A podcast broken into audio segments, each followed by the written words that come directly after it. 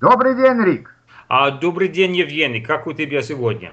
Все, все, все в порядке, погода хорошая, э, очень приятная погода. Да. Да, у нас тоже очень Ага.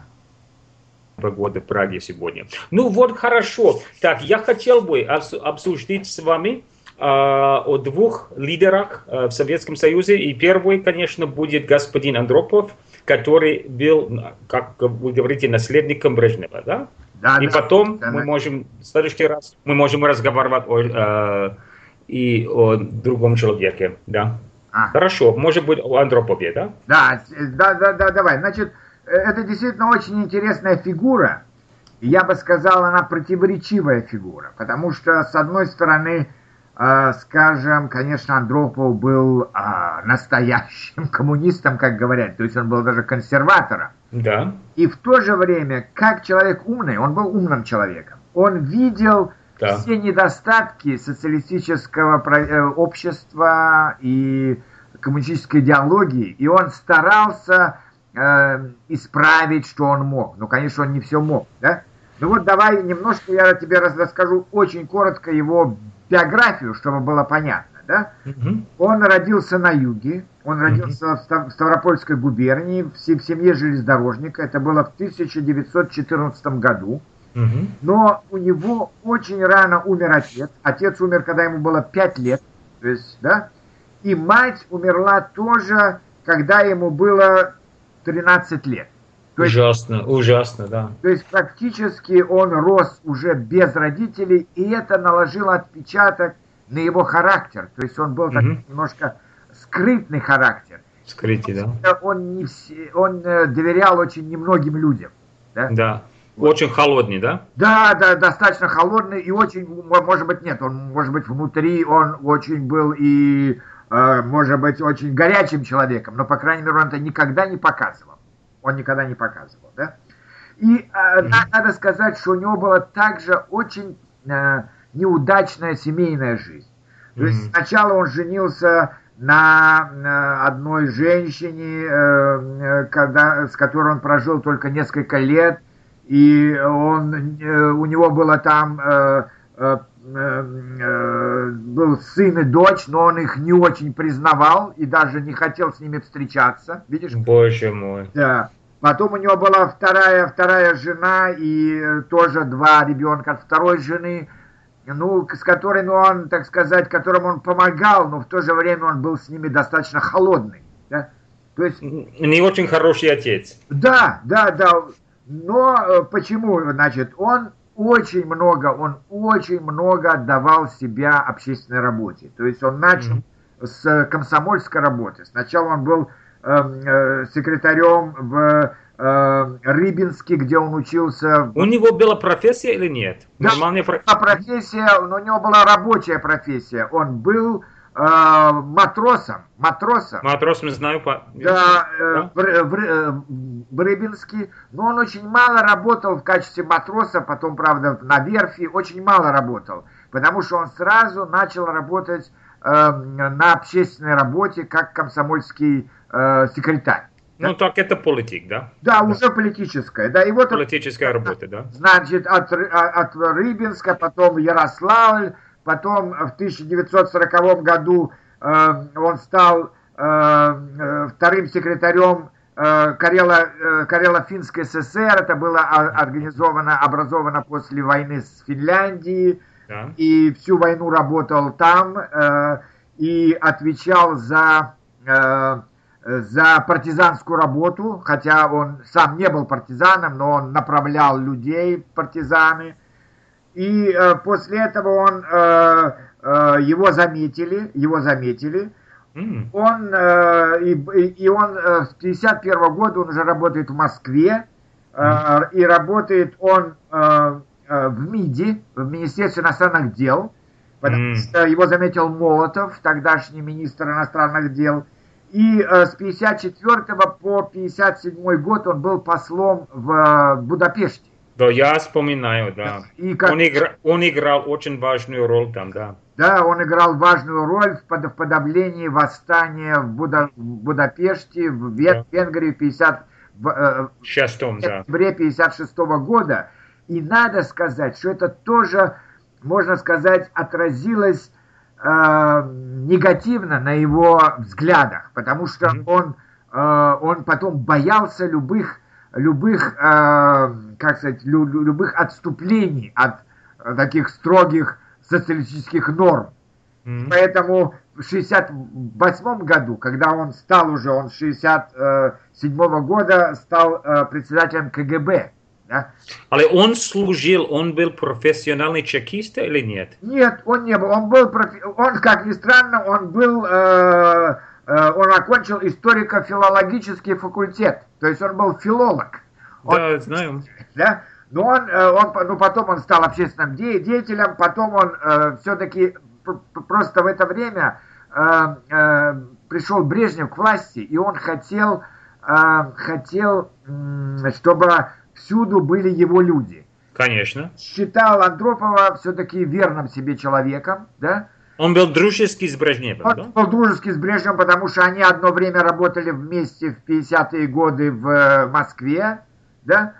И, э, это странно, потому что я думаю, что он никогда не служил в армии во время войны. Нет, он не служил, но у него он всегда был болен. Он, у него были больные почки, больные глаза, ага, э, астма, все это вместе, и поэтому он не служил. Он не служил, он всегда был в общественной работе. Но Брежневу, Брежнев ему доверял, может быть, даже больше, чем Андропов доверял Брежневу. Вот это интересно, да? Потому что, скажем, если вот э, о втором человеке, о котором мы потом будем говорить, это э, Черненко, там было общее доверие. И Брежнев доверял Черненко, и Черненко доверял Брежневу.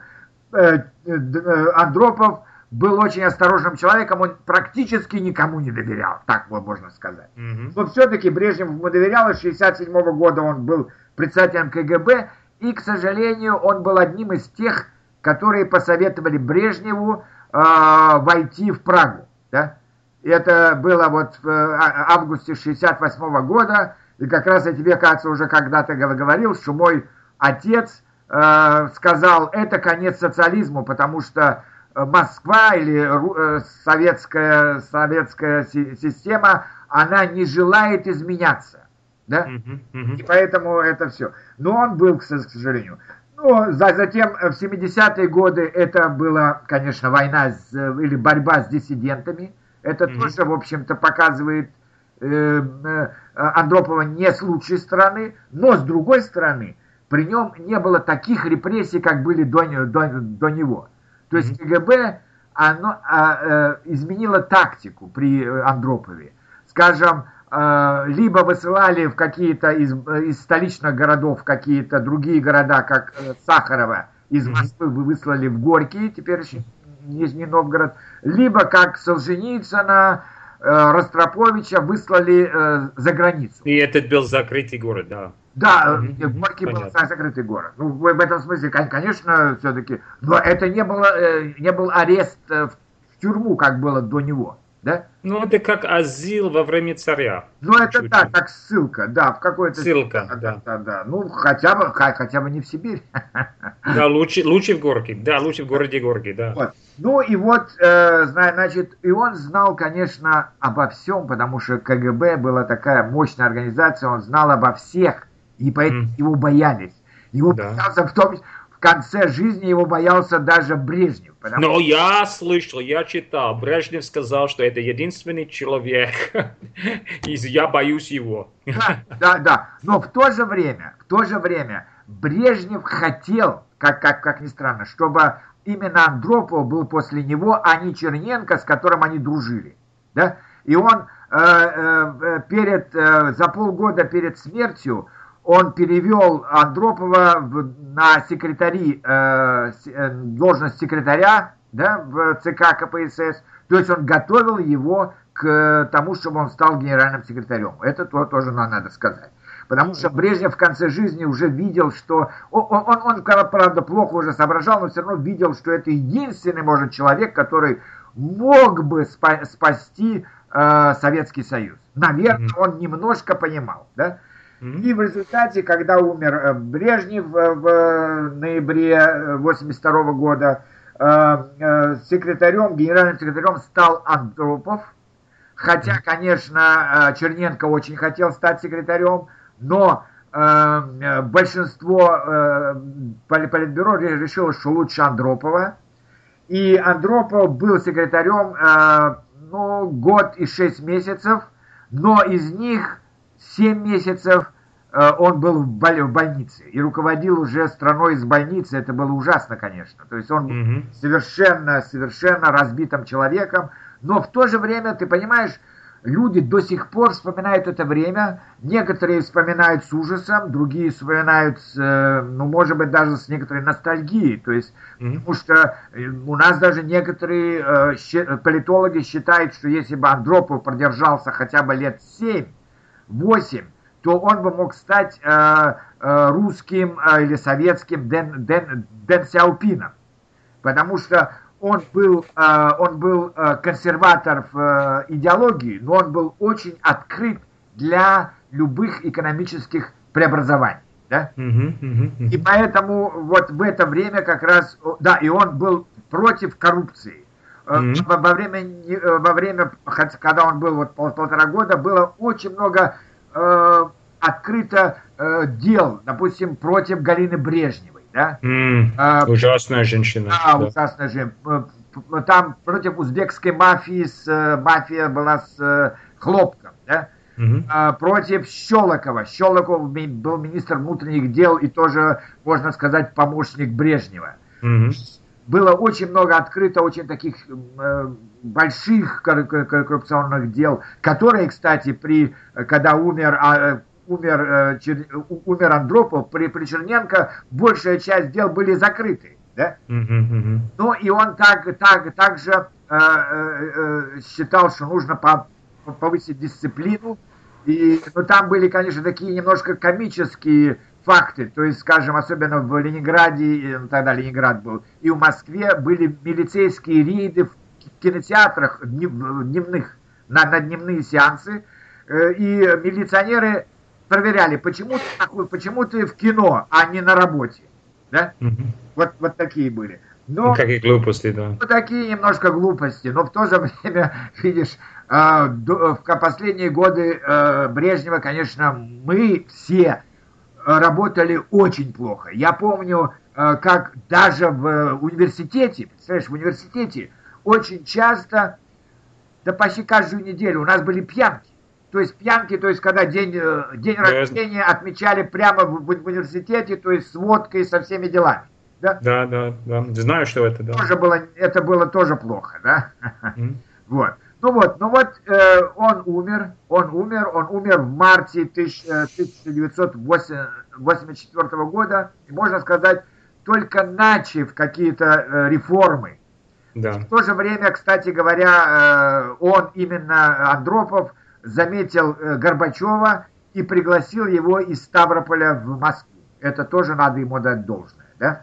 Mm. Хорошо, ну вот такой примерно портрет э, Юрия Андропова, очень против, противоречивого человека, но в то же время э, человека сильной воли, сильного характера и по-своему патриота Советского Союза. О, спасибо большое, это было очень интересно. Да. Очень интересно. Хорошо, так в следующий раз мы будем говорить о Черненке. Да. О да. Черненком, да. Да, всего, всего доброго. Всего доброго. Спасибо. До свидания.